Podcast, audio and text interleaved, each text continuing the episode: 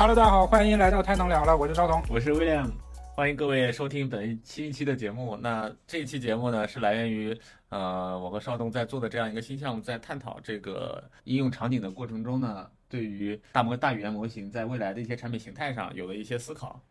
那欢迎各位收听本期节目。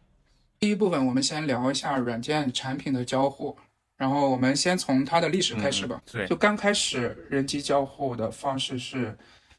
嗯，就是人跟软件交互的方式是命令行的这种界面，就是典型代表就是微软的那个 DOS 系统。对。然后只有非常专业的人才能够使用，非常不直观。后来发展到，嗯，八十年代之后就出现了图形交互界面，就是苹果的那个 macOS 带起来的嘛。然后其实我们现在的呃，就是智能手机也一直延续这个，这就是这个对于软件啊，或者是整个互联网的普及起到了非常大的作用。对。然后现在有了这种，嗯，LUI 就是自然语言交互的这种方式，例如苹果的 Siri 啊，还有一些智能音箱，那这种的话更符合人类的这种，呃，直觉嘛。然后接下来我们重点放在 GUI 跟 LUI 上面，GUI 就是刚才谈到的 Graphic User Interface，然后 LUI 啊自呃 Language User Interface 是以自然语言为界面的这种交互方式。啊，接下来我先问个问题吧。GUI 呃以图形界面为主的这种交互方式，跟 LUI 以自然语言为主的这种交互方式，除了在交互上有一些区别，然后他们在使用场景上还有什么区别呢？嗯，我觉得尤其是这个通过经过了我们所谓的这个移动互联网的这一波浪潮以后啊，其实呃你说在 GUI 领域，其实我们能看今天能看到大多数跟系统相关的，它都是基于 GUI 的嘛。哎，那个 LUI，也就是我们说基于语音对话的，也就是这两年通过智能音箱啊，包括咱们现在的智能汽车里面的这个语音助手，啊，其实都不一定叫智能了，Siri 不一定智能了，它只是一些命令的这个执行。其实你现在去这个 试驾某些品牌的新能源汽车的时候，它特别想给你售它这一套这个连贯的动作执行的语音交互啊。但是实际上，大多数的这个，嗯，我们刚才说的，呃，我们现在能看到的所有的，呃，这这个跟机器其实也就是人机交互的这一套逻辑，基本还是基于过去的这一套，就相对比较好的吧，基本还是基于过去的这种图形交互界面。当然也不乏还有一些更传统的一点，至于那个物理交互界面的一些按钮嘛。所以呢，你说像 今天我们看到的这个，包括 VR 呀。呃，AR 啊，嗯，其实咱们上次体验过嘛，咱们在聊 XR 那一期里面，它其实里面还是包含很多的图形交互界面的。然后你说像像那个一些智能家居啊，可穿戴设备，基本现在咱们今天享受的这一波所谓的智能硬件的呃红利吧，或者智能硬件的这个时代，基本都是呃基于呃平那个 PC 时代和移动互联网时代这一套的这个呃 GUI 的这个界面的，嗯，包括那个数据可视化呀，一些这个。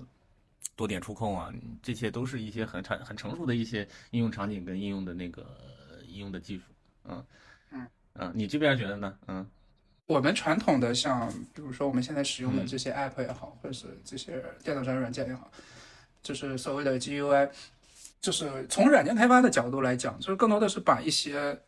API 啊或者一些单独的功能呀整合出来一个一个的小功能，对吧？就是其实把这些。嗯，放在展现在用户面前，当然有些藏的还更深啊，不容易被发现。但是它的解决的一个问题就是说，把用户的一个目标拆解出来，然后要用户根据这些呃图形界面去完成它的这个动机也好，目标也好，嗯对吧？它本质上是这样的。但是说 LUI 的话，如果是基于现在大模型的这个能力，它更多的是说我提供一个原始的一个意图或者原始的一个需求。然后让大模型帮我去拆解，然后去帮我实现我这个呃目标。当然，在这个当中，其实就不需要用户再去做一个拆解了，就是不需要你去点几级菜单、几个层级的菜单，点几个图标、几个按钮，输入什么文字，对吧？那这个就可以让大模型或者是这些呃去直接调 API，或者是调这个一些具体的一些功能项。对吧？这个相对比较容易拆解的任务会有一个非常大的效率的提升。嗯，但是目前来说，我们今天的这种技术 LUI 的技术成熟度，呃，你其实解决的问题还是很多的系统在设计的过程中过于复杂，啊，很多功能藏在二级甚至三级菜单里面，然后它因为这种交互的复杂性，它传统的这种图形交互实在是让用户难以学习成本太高，所以它会再推出一些嗯。基于 LUI 的这种辅助，然后就来去实现你刚才说的我直达，我命令清晰的来去传递，然后你来去帮我操作。那这种其实现在只是在那个 GUI 发展的过于繁复的这种情况下，LUI 来去做一些帮助和一些想象中的效率的提升。其实因为受限于现在的语音识别技术，其实嗯，在大模型出来的时候，大模型出来之前吧，之前其实 LUI 在很多用户的这个实际使用中使用的体验，我认为其实是并不好的。哪怕是苹果的音，苹果的智能家居联合了自己的智能音响的这一套的设备，嗯哦，但是有一个应用就是，就我举个具体的例子吧，就是说我定闹钟或者是定这种提醒事项的时候，就是我从来不去图形界面，呃，就从来不去操作，我基本上都是 Siri 喊一下，然后给我定一个闹钟。对，其实这个方式已经足够的简单了，这这就是一种 LUI 嘛，对吧？就是非常非常的能提升效率。但是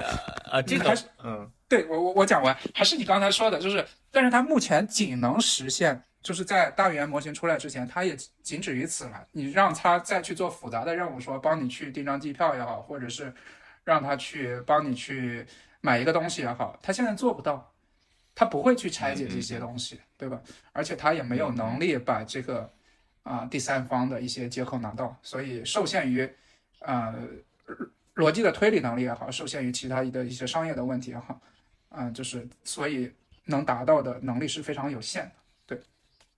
没错。那你那你觉得说，呃，那我认为，那通过你的内容，其实我认为嗯。LUI 可能在呃未来，你说基于 GPT，基于这个嗯。大模型的技术能力边界再往前走，那 LUI 未来可有有它有可能替代我们今天刚才提到的这么多 GUI 的这个应用场景吗？我感觉是一定会，大部分场景会替代的，就像人之间做交流一样，我们可能大部分时间还是通过语言去交流嘛，但是嗯。少数也有一些，比如说表情啊、肢体啊，或者是其他的一些做交流，对吧？但是这个只是辅助，但是绝大多数应该还是更符合直觉的，用语言去做交流，因为它能更传递一些，传递更多的信息量，对吧？嗯，没错。就是从根本上来看，LUN 它能够，我直接给它一个动机，然后实现我的目标，或者直接给它一个命令实现我的目标，这样是根本上能提升这个效率的。嗯，哎，我还有一个，就他我想到的一个就是难点，或者说它有一个呃在使用上的一个体验上的一个瓶颈啊，就是你知道当时那个。呃，罗永浩罗老师在发布在鸟巢发布天 T，天 T 它其实它的全称是 Touch and Talk 嘛，就他当时已经想到了用通过 GUI 的这种交互方式来去用用用用用用 LUI 点选，哎，用 LUI 来去来去所谓的让它去变革我们这个系统的操作模式，就是嗯，然后当时 它整个效果不太好嘛，然后当时因为鸟巢的环境很嘈杂，然后他当时就会有一个段子那个梗图，就是有一个那个就是暴暴走漫画的那种方式，就是有一个有一个文字写的是，呃，别吵，我要用 TNT 了。就是就这种，你知道，大多数所谓在用在人机交互的过程中，可能受限于呃，或者说是过去这些人，过去咱们这些呃呃，就是用智能设备的人已经习惯了是一种无声操作。咱们其实打游戏，你除了呃不管工作也好，游戏娱乐什么也好，你都是在无声的跟这个呃硬件设备在做在做交互，它在它在完成你的指令嘛，就是在这个牵往前迁移到我要说我要跟你说话，然后我要跟你，我们先不考虑说，嗯，不考虑他能不能听懂我的问题，就算他听懂，我可能有些他嗯。不，我可能有些人表达能力或者说说话能力，或者说嗯，就是就是他就是在或者在公众场合公共场合，他就是没办法就是。呃，语音去说这种情形，它是不是我觉得也会是未来这个 LUI 发展的很大的一个这个需要突破的一个瓶颈？就这在人性层面啊，体验人性层面。啊、是，我觉得确实是有一个这个问题的，所以我说它不可能完全替代，就是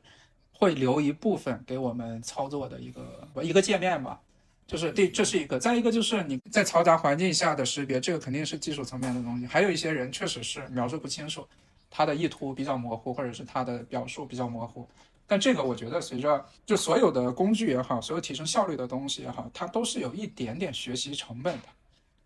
它或者是一些转移的成本吧，至少你习惯以前的那种交互方式的时候，有一些转移成本。比如说，就我刚才说的那个定闹钟，其实刚开始，嗯嗯，用你用 Siri 去定闹钟，你也不知道去具体去怎么操作啊。但是它，你如果这个你用过两三次，这个足够方便，确实比那个方便很多的话，你会自然而然的转到这个效率更高的一个一个工具上来的，对吧？当大家都习惯了，我觉得效率高的去替代这种效率比较低的，是很自然而然的一个事情。你有第一次就会有第二次，所以这个我倒是不担心。但是你最后说的那个。嗯，比如说在地铁上、公众场合上去，嗯，手机交流，或者是跟一些智能的，当然以后不一定是手机这种硬件载体啊，可能是 AR 眼镜，或者是对 AR 眼镜，或者是 VR、XR 眼镜，对吧？嗯，新的东西出来之前，当它成为一种社会大家整体的一个行为范式之前，你去做这样的事情都会被看作是异样吧？就比如说我。以前的 邪教对，就是比如说以前就整天抱着智能手机玩，或者是，呃，戴一个很大的那种耳机在上街，都会看作很奇怪，对吧？但是以后可能说，我跟 AR 眼镜对话，我跟这种智能的，呃，智能硬件去对话，就当这个以大家都是这样做的一种行为方式的话，我觉得不会很奇怪。就像我，比如说我现在在街上跟你说话，你觉得很奇怪吗？不奇怪，因为你是个人，是吧？大家都能接受我跟一个人接说话。是，呃，这退一步来讲，现在你比如说我们现在出去遛狗，有一个人跟狗说话，你觉得奇怪吗？也不奇怪，因为现在大家都把狗当做自己的儿子、同类去看待，对吧？但你放在十年前，你比如说大家跟一只狗说话，很难接受，对吧？就你会觉得很奇怪，是吧？就但是，呃，所以我觉得说。你不管跟任何的载体去说话，只要这个能够给你提升效率，大家都去做这样一件事情，慢慢成为社会主流的一个行为范式的话，那几乎所有人都都可以接受，大家都去这样做，那那就没有什么奇怪不奇怪的。所以我觉得这个是一个时间问题吧。嗯，是一个关对对这个新技术，包括这个新技术给人的这种正向反馈逐渐多起来以后，我觉得可能就会改变人对这个技术使用的一个方法的一个认知吧。嗯，对。行为改变、习惯改变、认知改变嘛，就是新技术的新产品、新技术都会经历这个过程，必经之路。对，那那基于说我们今天说 LUI，那 LUI 这波这波这个叫什么大模型啊？那它会它在这一波是它为什么会咱们重新聊起来？是因为大模型给予 LUI 更多的可能性了嘛？对。那这块你觉你你你看到的一些说它能它拓展了我们今天说 LUI 的哪些这个能力边界，还是说未来还有可能在哪块方面有有一些机会？嗯，其实我们之前不用语音去跟机器人也好、智能音箱也好或者 Siri 也好做过多交流，主要原因还是因为它不够智能，对，不聪明。你是就是我们老是抱着一种去逗一逗，或者是一种非常直接的，比如说小爱同学帮我拉一下窗帘，Siri 帮我定一个闹钟。对吧？就是这种它是可以的，但是你说再更深入的交流是是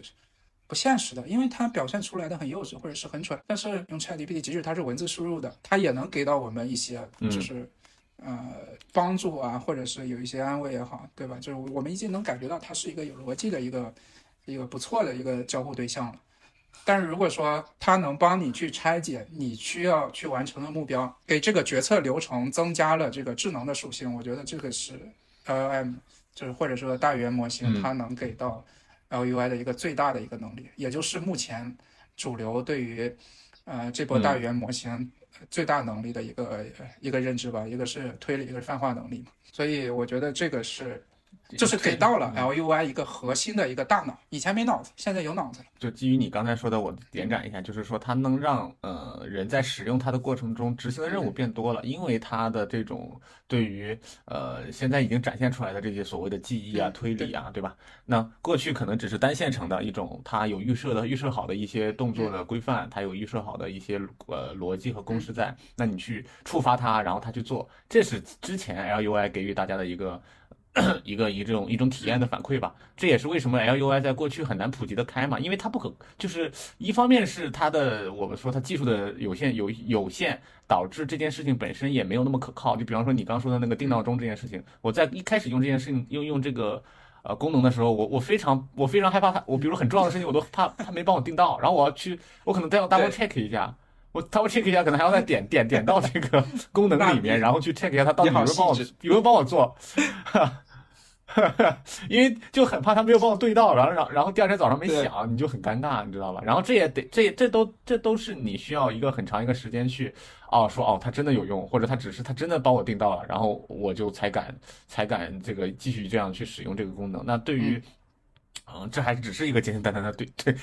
对这个是这个给你给你有个闹钟这种功能，对，那是他之前能力不足嘛。对，所以我才说 L M 这个这这一波的这种技能的拓展啊，你包括不管都不用 G P T 四，就 G P T 三点三都可以做到的这种呃技能属性，已经极大的说，如果刚这样说，就是如果 当时那个这个这个这个锤子的这个 N T 要是在今天，那它应该是一个风口。这种它开发的这一套完全基于这个语音交互逻辑的。这种这种用户操作的方式，至少不管从政策和技能上，至少从这种概念上，已经这个比很多的过去做系统层级的这个厂家要去想的远了。嗯，我相信未来会有更多的呃呃，能够去基于 GUI 来去重新做一遍我们今天所谓的手机操作系统，还有一些什么啊电脑操作系统这些，我觉得未来可能都有一些机会来把它重新再重塑一遍。那不可能未来对于图形交互界面来说，它可能就不怕，它会不怕我的。呃，就是功能层级做的多，做的深了，因为它是有有有更加直达直接触能够触达用户使用的这种语音交互来去做辅助的话，它就可以在上面叠加非常多的东西。它已经没有层级概念了，甚至，因为我底层的它就可以完全平铺嘛，完全平铺嘛。是的，对的，对的，它不用再去这个归纳，然后汇总，然后这个叫设置，那个叫那个叫个性化，那它就完全给你摊在那里，就像一个大的一个。App 它在那里，然后你你你你就只要去有一个，就这也调用了我们今天说 LM 最大的，现在我已经看到的能力，对检索和推理能力，对，嗯嗯，所以这个是我我认为 L L L 就大模大语言模型对于这一波啊，说我们说刚才说 L 那个 L U I 的这种 能力边界的一种拓展嘛，它确实提供了更多的一种技术边界的拓展的可能性吧，嗯，对对是的，其实从那个产品开发的角度来讲，就是。就是之前产品开发，我可能更关注的是，就是做好合适的颗粒度，让用户能够合适的去使用我里面的这些功能。呃，比如说我去点哪个按钮呀，要输哪些文字呀，对吧？要符合一个主流用户的使用的一个习惯。但是如果说，呃，基于 LM 的这个能力的话，那我可以把后面的接口要好，后面的一些更颗粒度更细的东西做得更加的细分，然后我再用。大语言模型的这个能力去组合后面的这些东西，更能够个性化的服务于用户，因为这个就不需要考虑到我的层级也好，我的啊界面设计也好，对吧？它考虑到可能是没错，对我怎么去组合，怎么样去个性化的提供，所以这个我觉得在未来也是一个嗯增加它可能性的一个方面嗯。那说到这个，我们也就再聊一下那个 AI agent 嘛。近期非常火这个概念。就现在，我觉得你觉得这个在在目前已经对这个什么是 AI agent 有有有一个共识了吗？就是在在在行业中啊。呃，其实大家是有一个相对比较共识的一个地方，就是说 AI agent 是几块能力的组合，一个是嗯啊大模型，嗯大语言模型，一个是加记忆加任务规划。加工具使用，就这四个任四个能力的一个集合。然后大语言模型就是 agent 的大脑，然后再配合着任务的规划、记忆，然后工具使用这些组件，它就可以把任务分解成小任务、可管理的这种子目标，然后从而完成这种复杂的任务。嗯，它那那我是不是可以把它归类为一种就是基于生成式 AI 和大模型的大大语言模型能力的一种呃集合体？啊，然后它因为这种的，它因为对于这种能力的一些整合，所以它对于未来的，它在未来对很多的呃场景和生成式的 AI 的一些应用，它有更多的呃可拓展和它对于那个人的一些复用，而且或者它在使用它的一些替代，嗯，相较于嗯类似 ChatGPT 这种大语言模型，其实它就是增加了我们刚才提到的记忆、规划、决策，嗯，然后还有那个调用工具的能力嘛。就这种多种能力的一个组合协同，这就是 agent。所以它相比于呃大语言模型，我只是进行对话，嗯，它增加了其他的能力，就是任务规划、决策，就是显得更加的主动性，然后能处理更多复杂的一些问题，嗯，对吧？第二点就是说，嗯，AI agent 其实它是怎么实现的呢？就是用我们传统的软件工程的这种能力，加上大语言模型的这种技术底座实现的，所以它就借鉴了，就是我们传统软件工程里面模块化、接口化的这种理念，要比单个的，就是呃 LLM 肯定是要有更好的扩展性、维护性这些。对吧？然后，嗯，这个其实也是能减少呃很多大模型的不可控性。嗯，因为我可以我一个 agent 去调用多个不同啊、呃领域或者不同特性的模型，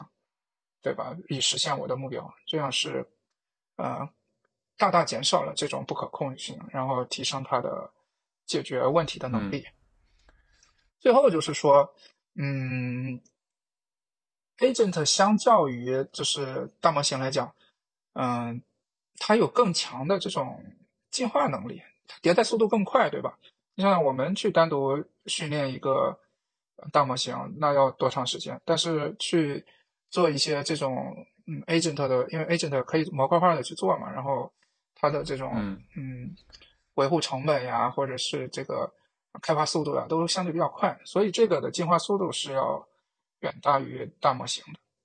所以这个我觉得是 agent 相较于大模型它的几个比较核心的优势吧。因为我们现在还没有达到 AGI 的这种程度嘛。如果是达到 AGI 的程度，它可以帮解帮我们解决所有的问题。OK，那好了，就不需要 agent 这个中间的一个、一个过渡状态了，对吧？对，所以是你就你把你把 AI agent 定义为说嗯 AGI 在 AGI 之前的一种人工人工智能实现的模式和对阶段。对对对，对，目前大语言模型确实表现出了很不错的推理能力，然后尤其在语言交互这一方面确实很不错，但是嗯还远远达不到我们所谓的 AGI。嗯，因为其实刚才一直说嘛，它没有感知复杂世界的能力，也处理不了很复杂的任务，而且自己也没有这种自主学习的能力，所以我们可以就是一步一步来，先从嗯做这种、呃，就是具体场景或者专有领域的 AI agent 开始，比如像呃订票呀这些助手，对吧？或者是购物这种 AI agent 的助手，然后从这个过程中，啊、模型经过大量的这种实际的这种交互，它的感知能力肯定会大幅的提高嘛。然后等你等我们做了足够领足够多领域的这种 agent 之后，就把它们结合起来，就做成类似这种任务驱动型的这种 AI。就是到时候其实这些模型基本上可以完成非常多的一些专有任务了，就它的这个整体已经比较通用了。然后嗯在这个基础上，我们再增强这些模型，就这些呃 agent 的学习能力啊、表达知识啊，或者是甚至人类情感的这些能力，这种慢慢慢慢就过渡到我们嗯所谓的 AI agent，、就是通用人工智能的这个阶段。这是我自己设想的一个，嗯、就是进化的一个过程吧。哎，那你觉得未来可能我去调用这些，就他嗯。不在为我服务的时候，他去抓取这些 app 的，比如他帮我订票，他帮我订嗯。餐，他帮我什么，他在抓取这些应用去执行操作的时候，会有面对的一些数据层面的壁垒嘛？我觉得这块儿可能也是，尤其，呃，现在在数据层面管理的这么严嘛，各各各个嗯。app 还挺挺挺封闭的，嗯。就我先说一下，未来其实基于 agent 时代，就是呃这种软件的，就是我们的互联网的一个，嗯，就我畅想的形态嘛，对对对，就是你看我们现在用的这种各种的 app，手机上其实每个人基本上都有，我觉得应该三四十个 app 以上吧，每个人，就是比如说淘宝也好，美团、携程、滴滴这乱七八糟衣食住行这些嘛，其实本质上这些 app 争夺的就是我们什么人类的注意力嘛，对吧？就你在时间嘛，对使用时间嘛，对吧？本质上还是一个注意力嘛，就是这些 app 争夺的，因为人的时长、人的时间是有限的嘛，对吧？对。但是你说以后我们人每个人都有一个 agent，有一个类似这种呃机器人 AI bot 也好，或者是 agent 也好，它帮我们去去做这些基础的东西，去帮我们订餐呀、购物也好、出行也好，去帮我们实现这些，那我们就不需要去跟这些 app 去对接了。在互联网或者是在移动互联网出现之前呀、我们去做购物也好、餐饮也好、出行也好，我们是直接就去找这种服务的呀，对吧？我们是不对。本质上我们不需要跟这些 app 进行进行交流啊，这是这十年才固定下来的一种人跟社会或者是跟这些服务交流的一种方式，就我们一想到什么东西，马上去找 app，马上去找入口，对吧？但是如果说有了 agent，、那他他的注意力可是无限，他的时间是无限，他二十四小时在线，对吧？他去帮我们，对，基于我们的历史数据也好，基于我们一些个性化的一些需求也好，他帮我们去实现购物、实现订餐、实现旅游、实现一些打车，对吧？我们就不需要去面临这面呃，就是单独去面向这些 app 本身，这个就是十年才出现的东西，你不能把它定义为说人就应该这样，对吧？我们还是嗯，人人还是追求更高效的嘛。如果有一个这种 agent 足够智能的去帮我去解决这些问题，那我就完全让他去帮我去做代理好了。那后面这些厂商、嗯这些 app 以前做 app 这些厂商提供的，就是我们前面刚前面刚才讲到的，他提供接口就好了。因为 agent 我不需要去点击啊，我直接调你的 API，调你的接口就可以了。我你去帮我去购物，帮我去订餐，对吧？这个就那我们是不是可以理解为，那是不是可以理解为，就是 AI agent 也会是下一个时代的这个流量的或者说渠道的这种分发的一个一个一个一个功能啊？对它有可能它会让是大多有可能是下一代的一个一个流量的或者是平台的一个入口。比比如说举个例子啊，我用了一个 A 公司提供的 agent，、这个 agent 是免费给我提供的，可能它只提供基础的衣食住行这些服务，我再需要它提供，比如说啊、就是一些个性化的电影票呀、这些个性化的或者是买东西、买衣服啊这些服务，就需要给他交钱了。如果我不交钱，他可能这个 agent 每天只提供八小时，或者是我每次打开他都给我推荐一些别的服务。所以我的理解是，后面有可能就你就像你刚才说的这种方式。那会不会 AI agent 会变成未来的兵家必争之地啊？就谁都想给你做一个你的 agent，然后你要用我的，你要用我的，然后我在这个上面做封闭，我做我在做大，就是怎么说，做大环境中的小环境，或者做小，或者反过来说，做小环境中的大环境。呃，这这个应该是，如果是以这种方式去，未来是这种方式，这个肯定是一个兵家必争之地啊，因为这个就相当于我每个人一个私人助理嘛，那这个私人助理的权限我是要给到足够高，他才能给到我足够个性化、足够优质的服务，对吧？但是给到足够高的权限，对于 agent 的价值来讲，或者是对于运营这个 agent 的公司的价值来讲，那是非常非常高的。因为它就相当于半个我，或者是百分之八十的我了。如果他拥有了这么多的嗯数据，这么多的能力，那对于这家公司来讲，这些是非常非常宝贵的资源的。而且我觉得它可能会永久的绑定你，因为你可能想做一些迁移起来的成本都会很高。嗯，对，是的，是的。但是有可能啊，就是说每个不同的 agent 它只能提供一些，呃，就相对比较，嗯，就是专业，可能他在这个领域的服务会比较好。就就像我们现在，比如说我们去，呃，当然有一些非常有钱的一些一些朋友，就你刚才讲的，对吧？他可能即使带娃这个事情，他都请两三个，没错。对吧？就是因为可能每家经营 agent 的公司、运营 agent 的公司，它的能力边界是有限的。那可能我们需要，比如说，购物是一个 agent 的提供商，它整合了市面上所有提供 agent 的 API、购物 API 的这些公司，比如说拼多多也好、嗯淘宝呀，当然以后不一定是这些提供 API，它把这些所有都整合进去。那提供出行的，比如说它整合了滴滴啊，或者是这些美团呀这些，它擅长这个，对吧？那我们可能一个人需要三到五个 agent 去帮我们解决这些问题，那也可能是这样的。嗯，当然这这这几家可能同时做购物的又有好几个 agent，也可能是这样的。所以 哎，那嗯嗯。你说，嗯，那这样从这个维度出发，会不会以后它的 agent 的这种开放能力，或者说呃，可能基于 OpenAI 或者随便哪一家做的这种呃产品，我是不是可能可以人自己就自己做自己的一个 agent，然后它会变成一个一万个这个 agent 之间之间的这种联系，就是每一家变成了每一家都在做 agent，然后每个人都有 agent，然后人的这个属性在未来可能会越来越淡化，然后就变成了 agent to agent 这种概念出来，嗯。嗯，对，就是即使是 agent 之前，你比如说我们提供的服务，因为就下面提供 A API 服务的这种，或者提供具体业务的这种服务商，他的能力也是有限的，并不是说它有无限的资源，这个资源也是靠 agent 之间去做争夺的，对吧？他们怎么样去啊、去争取到有限的资源，或者是争取到足够低价、足够优质的服务，这个是作为 agent 给给人类提供的服务的一个环节嘛。那那怎么平衡这个？你就看，所以这个之间是有一个，嗯，就呃之前也讲到的，就是说它可能 agent 之间需要有一个合约性的一个东西，通过智能合约去解决这个东西。然后每个 agent 之间还可以做一些其他的交互，比如说我，嗯，现在做一款交友的软件，我可以让我的 agent，因为他足够了解我，了解我的兴呃兴趣爱好，了解我喜欢什么样的类型的人，让他先帮我做初步的筛选，两个人两个 agent 之间先做先做初步的这个交流，然后帮我锁定大概一个范围，然后我再去跟人跟人之间做交流，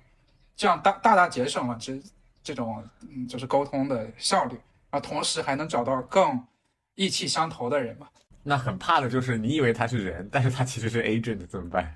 呃，所以要需要智能合约嘛，就是基于区块链的这种东西没办法改。那呃，总是要有一些东西去约束的嘛。所有的所有的东西的进步都会带来一些不好的东西，但是总要有，但是大概率会有一些更新的技术去解决这些带来去做约束是吧？对，去做约束是。那其实这个就有点类似，嗯，我们所畅想的元宇宙了。我的理解啊，就是人类提供的是什么？嗯，人类提供的是数据，提供的价值，就价值感。提供的是动因，提供它提提供的动起心动念的这种需求，对吧？对对对对，人类提供的更多的是这个，就就我们不需要在一些重复的劳动或者是一些消耗吃喝拉撒这些事情上面去过多的关注这些东西，我们只提供我们提供数据，提供动力，啊，提供啊就是娱乐，人类是做这些的，那这个就是能大大的解放人类。然后给人类提供更多的一些，呃，创造创造能力，就是释放出来我们更多的时间去做一些创造性的工作。嗯，把人的创意和想象力拉到最满，是吗？对，是的，是的，是的，是这样的。啊，那我们今天节目就先到这里了。嗯，感谢各位听友。如果各位呃粉丝朋友喜欢这期节目，请在这个我们的小小宇宙和播客中点赞收藏。嗯，那我们先这期就到这里。然后大家可以加一下我们听友群，下面有联系方式。有什么想听的话题，可以在群里艾特我。拜拜。